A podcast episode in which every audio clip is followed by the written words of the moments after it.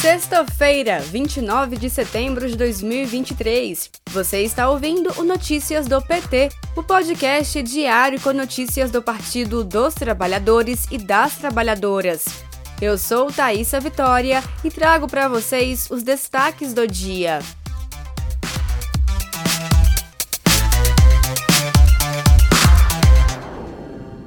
A Polícia Federal cumpre na manhã desta sexta-feira, 29 de setembro, um mandado de busca e apreensão em Brasília contra o general da reserva Ridalto Lúcio Fernandes, acusado de participação nos atos golpistas de 8 de janeiro. A ação ocorre no âmbito da 18ª fase da Operação Lesa Pátria. O Supremo Tribunal Federal também determinou o bloqueio de ativos e valores do investigado. Para a investigação, o general é considerado executor e possivelmente um dos idealizadores dos atos golpistas. Durante a ação, os agentes apreenderam armas do general.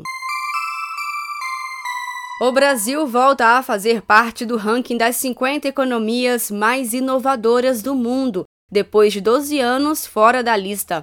Os dados do Índice Global de Inovação foram divulgados nesta quarta-feira, 27 de setembro. Segundo os dados do índice, o Brasil garante o posto de economia mais inovadora da região e está na liderança da América Latina e Caribe, em posição superior a países como Chile e México.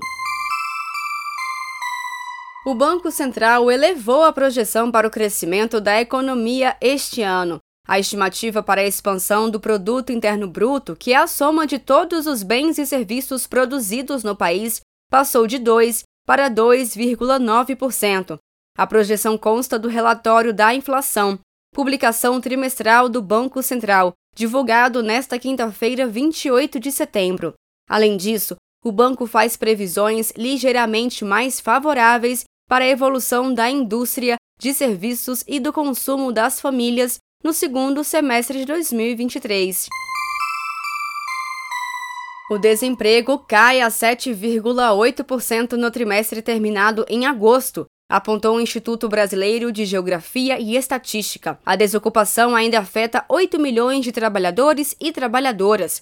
A quantidade é a menor de desocupados em números absolutos, desde o trimestre móvel encerrado em junho de 2015. Os dados do IBGE e a estimativa de expansão do produto interno bruto mostram que com o presidente Lula, a economia cresce com geração de emprego e renda.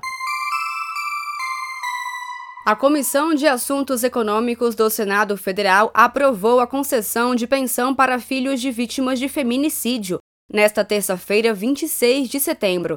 A proposta relatada pela senadora Augusta Brito, do PT do Ceará, segue para análise do plenário, com pedido de urgência. Poderão receber a pensão menores de 18 anos, filhos de mulheres vítimas de feminicídio, nos casos em que a renda familiar mensal per capita seja igual ou inferior a um quarto do salário mínimo, o que equivale a 330 reais. O valor da pensão será distribuído entre os filhos que tiveram direito a ela.